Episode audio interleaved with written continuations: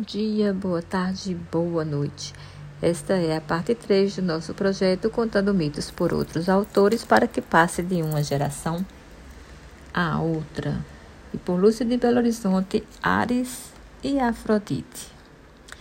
Ares, deus da guerra, foi concebido por Hera, sem a semente masculina. Alegrava-se com a luta e junto com seus dois filhos, Deimos, o espanto, e Phobos, o terror, estavam sempre em batalhas. Ares era oposto a Atena, a divindade guerreira representada pela estratégia e coragem refletida, enquanto Ares amava o calor da batalha e exultava em derrotar o inimigo. Ares sempre foi repelido pelos deuses, pois estava sempre associada aos conflitos e às guerras sangrentas, usando sua força bruta e sem refinamento. Afrodite era casada com Hefesto, irmão de Ares, um deus ferreiro, doente e deformado.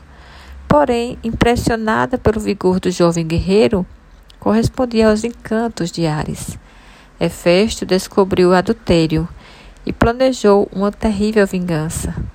Em segredo, forjou uma rede muito fina, quase invisível, porém muito forte, que não podia ser destruída, e pendurou-a sobre o leito. Quando Ares e Afrodite adormeceram, Hefesto soltou a rede sobre ambos e chamou todos os deuses para testemunhar o adultério. A paixão de Ares jamais foi suplantada pela vergonha.